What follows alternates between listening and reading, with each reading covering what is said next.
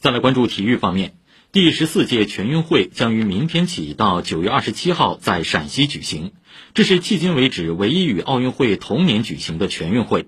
上海代表团共计一百三十多人昨天启程，此次前往西安的上海代表团中不乏大家熟悉的身影，四十六名东京奥运会参赛选手悉数在列。在提前决赛的项目中，上海代表团开局顺利，已夺得八枚金牌。请听报道。上午，迎着台风灿都带来的风雨，参加本届全运会的足球、三人篮球、排球、沙滩排球、柔道、举重等运动项目的体育健儿和全国体育系统先进集体等共计一百三十多人来到虹桥机场办理登机手续。上海队加油！上海队加油！上海代表团中就有大家熟悉的许昕、钟天使、黄雪晨、陈芋汐、蒋冉欣等。市体育局副局长、代表团副团长兼秘书长罗文华说：“它是历史上第一次奥运会年和全运会年相重叠的这样一届全运会，对整个代表团的运动员的备战提出了很大的挑战。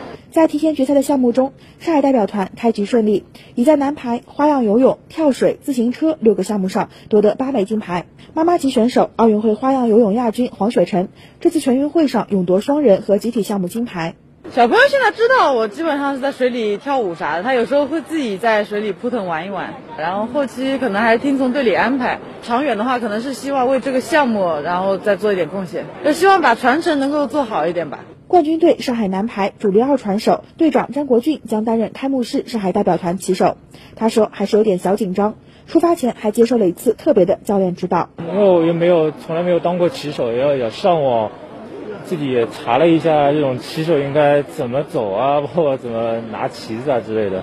因为知道当骑手之后，提前两个礼拜已经进行了隔离。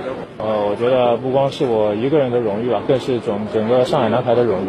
刘文华说，本届全运会上，上海代表团的参赛目标是确保疫情防控和反兴奋剂管理万无一失，争取运动成绩和精神文明双丰收。以上由记者车润宇报道。